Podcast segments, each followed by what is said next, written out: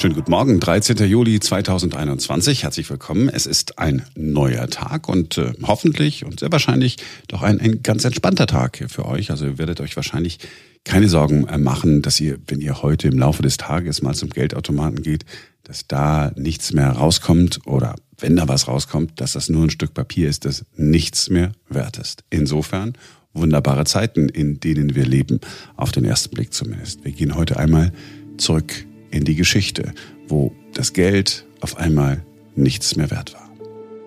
Stellt euch vor, Massen von Menschen, panisch vor allen Banken und Sparkassen im ganzen Land, überall. Jeder will sein Geld vom Konto holen, aber die Banken sind dicht. Alle. Offiziell heißt es von staatlicher Seite, es gäbe nur zwei Bankfeiertage, um sich umzusortieren. In Wahrheit sind die größten Banken im Land zahlungsunfähig. Das deutsche Kreditsystem bricht zusammen. Ja, heute denkt man so, das kann eigentlich gar nicht passieren, aber vor genau 90 Jahren ist das in Deutschland so passiert. Am 13. Juli 1931 beginnt die deutsche Bankenkrise. Möglicherweise mit der letzte Auslöser, dass Hitler den Aufstieg hat hinlegen können in Deutschland.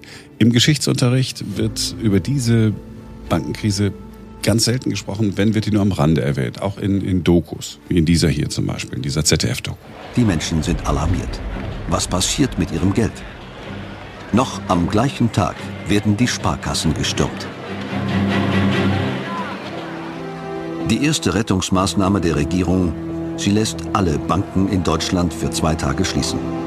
Die Menschen sollen sich beruhigen und Vertrauen schöpfen, dass ihr Spargroschen nicht verloren ist.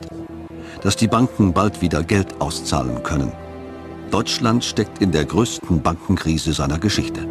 Seit der Finanzkrise, die wir hier erlebt haben vor über zehn Jahren und jetzt auch nochmal durch äh, Corona, gibt es immer wieder Vergleiche mit den 20er und 30er Jahren des vergangenen Jahrhunderts. Und um die mal einordnen zu können, gehen wir zurück in diese Zeit. Wir werden ein paar Parallelen entdecken, aber auch Unterschiede. Fangen wir mal 1918 an.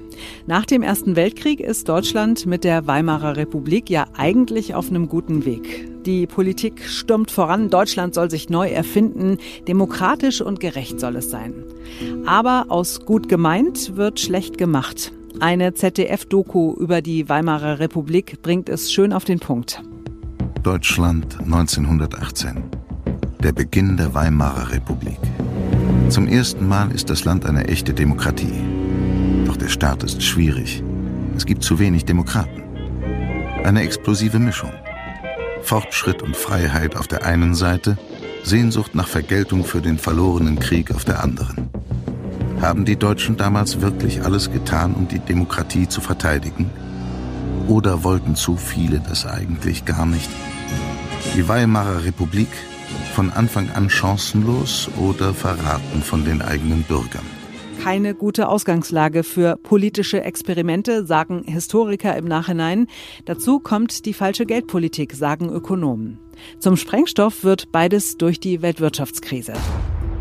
Alles beginnt mit der Finanzierung des Ersten Weltkriegs. Irgendwo muss das Geld für Waffen und Soldaten hierher kommen. Und ohne das ganz groß publik zu machen, wird kurz nach Beginn des Ersten Weltkriegs die deutsche Geldpolitik geändert. Die kaiserliche Regierung setzt die Schutzmechanismen für den Finanzmarkt aus. Der Staat kann jetzt leichter Kredite aufnehmen und Geld drucken. Das alles ist nicht mehr gesichert durch Gold und auch nicht mehr mit Steuern gegenfinanziert. Stattdessen gibt der Staat Kriegsanleihen aus, in denen jeder ganz normale Bürger sein Geld anlegen soll. Und so klang damals die Werbung dafür im Jahr 1917. Kriegsanleihen sind ein Teil des Kampfes, der über unseres Volkes Zukunft entscheidet und dessen Schlachten ebenso mit der Arbeit und der Wirtschaftskraft wie mit den Waffen geschlagen werden. Auch sie gehören zu den Entscheidungstaten und Entscheidungsstunden der Geschichte, die in diesen Jahren des Völkerringens sich aneinanderreihen. Es gilt, das Erbe zu sichern, das unsere Großväter vor 100, unsere Väter vor fast 50 Jahren uns erstritten haben. So mag es auch für unsere siebente Kriegsanleihe gelten, und hinaus höhnen ins Land. Mit fröhlichem Herzen und eisernem Willen helft kämpfen und siegen, zeichnet Kriegsanleihen. Die Idee hinter alledem, sobald das Deutsche Kaiserreich den Krieg gewinnt, wird Beute bei den Verlierern gemacht. Man holt sich da die materiellen Gegenwerte. Aber die Deutschen verlieren den Krieg und die deutsche Mark ist schon zum Kriegsende 1918 offiziell nur noch die Hälfte wert. Dazu kommen die Staatsschulden und die Reparationen, die Deutschland zahlen muss. Erste Maßnahme, die Monarchie wird beendet. Die Novemberrevolution breitet sich im Eiltempo aus. Demonstranten im grauen Novemberwetter am Brandenburger Tor. Politisch haben sie kein klares Ziel. Nur in einem sind sich alle einig. Die Monarchie muss weg. SPD-Spitzenmann Philipp Scheidemann tritt am 9. November um 14 Uhr an ein Fenster des Reichstags. Arbeiter und Soldaten, das Alte und Morsche, die Monarchie ist zusammengebrochen. Es lebe das Neue, es lebe die Deutsche Republik. So beginnt die Weimarer Republik. Hauptaufgabe jetzt, das Land wieder aufbauen, die Wirtschaft ankurbeln, die Schulden abtragen und die Reparationen bezahlen. Außerdem sind da noch die Kriegsanleihen, in denen viele Ersparnisse von ganz normalen Leuten stecken. Die Weimarer Republik hat aber nicht im Ansatz äh, genug Geld. Also macht man das, was wir vorher schon gemacht haben, Geld drucken, Unmengen von Geld, ohne auf die reale Wirtschaft zu schauen.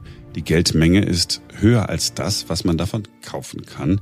Also steigen die Preise und das Geld wird immer wertloser. 1923 sind die deutsche Mark, die Renten und die Ersparnisse so gut wie gar nichts mehr wert. Ein Sack Kartoffeln kostet so viel wie vor dem Krieg eine goldene Uhr.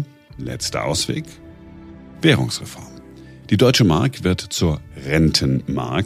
Der Wert wird gemessen an Gold und am US-Dollar, sodass alles wieder halbwegs auf Vorkriegsniveau steht. Dabei verlieren allerdings viele Menschen viel Geld. Die deutsche Wirtschaft allerdings kommt wieder in Schwung. Es kommen einige gute Jahre. Das sind die goldenen Zwanziger, von denen wir heute hören. Das Land wird modernisiert, es entsteht viel Neues. Es gibt allerdings auch einen Haken. Das passiert alles auf Pump. Denn das Geld kommt vor allen Dingen von ausländischen Kreditgebern. Als es dann 1929 zum Börsencrash in New York kommt und die Weltwirtschaftskrise beginnt, bricht das deutsche Kartenhaus wieder zusammen. Denn die ausländischen Geldgeber waren vor allem Amerikaner. Die wollen jetzt ihre Kredite zurück und sie ziehen ihr Geld ab.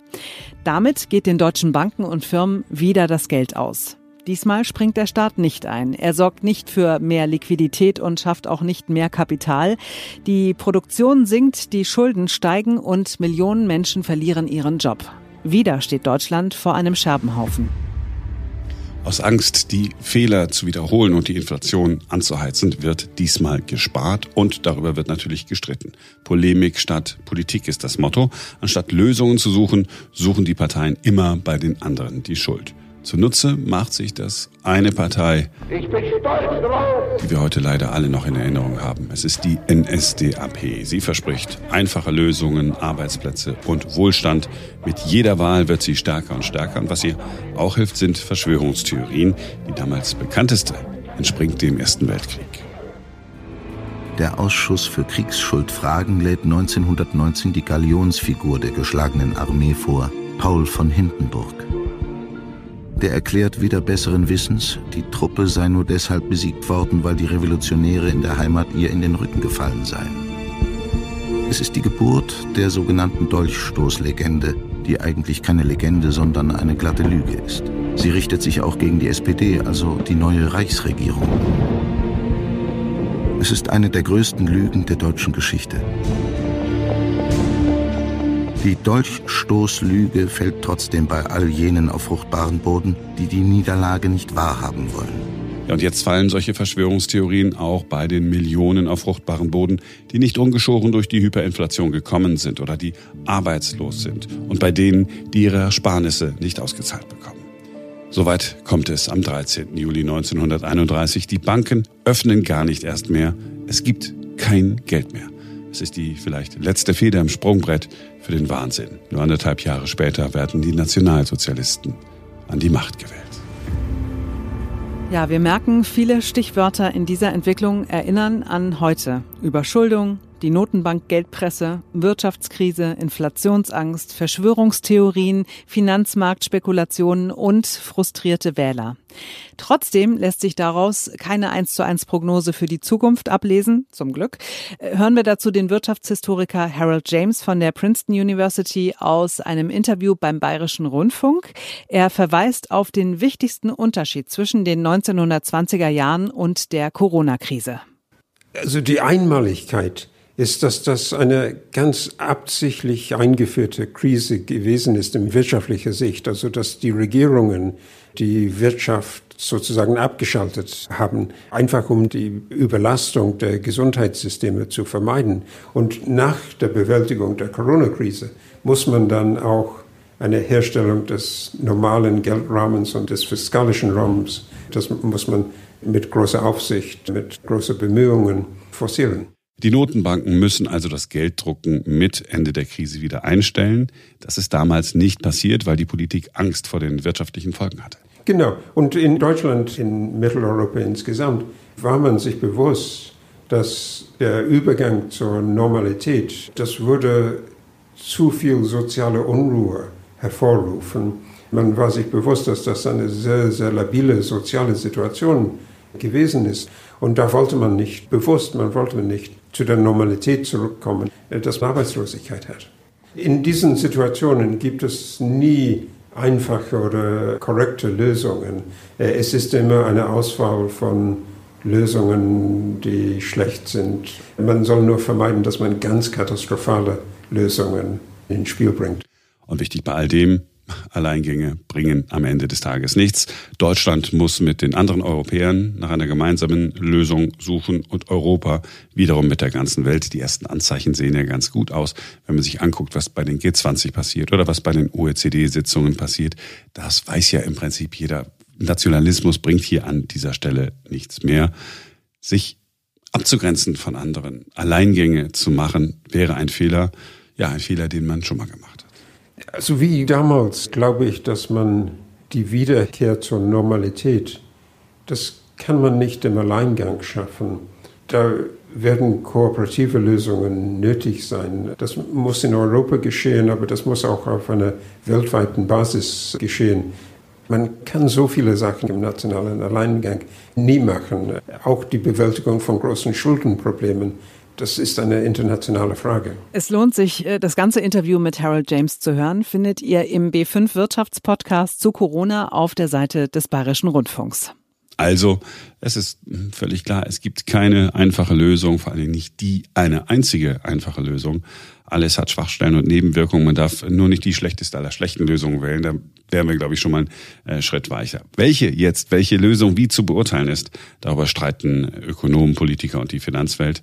Die Wahrheit wird wahrscheinlich irgendwo dazwischen liegen, aber wenigstens gibt es eine Diskussion in der Öffentlichkeit. Und wenigstens kann ich einfach einer irgendwas beschließen. Das war's für heute. Spannendes Thema Geld, kurzer Ausflug in die Geschichte. Ich hoffe, es hat euch gefallen. Wir sind morgen wieder für euch da, denn dann ist wieder ein neuer Tag.